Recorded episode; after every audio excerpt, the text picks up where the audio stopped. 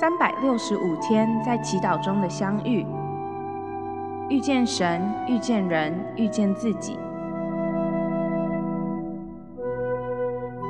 祈祷不只是与上帝说话，在祈祷中，我们与上帝相遇。奇克果说，祈祷的意思不是听到自己说话，祈祷的意思是安静下来，保持沉默并等待，直到听到上帝为止。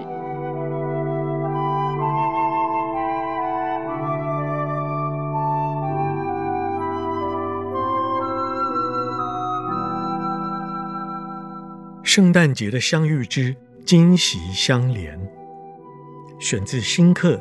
新课深度灵修之路，罗马书十一章二十九节。因为上帝的选召和恩典是从不改变的。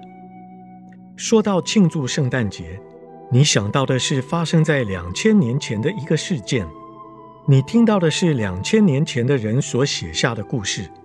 你自问，要如何去想象上帝化身为一个婴孩来到这世上呢？要怎么去理解夜里有几位牧羊人在那里听到天使在歌唱呢？指引东方那三位星象家来到马槽的那颗星，并不是固定在天上不动，而是早晚各在不同的地方，指引着不同的方位。那么，他们用这个方法找到耶稣，这可能吗？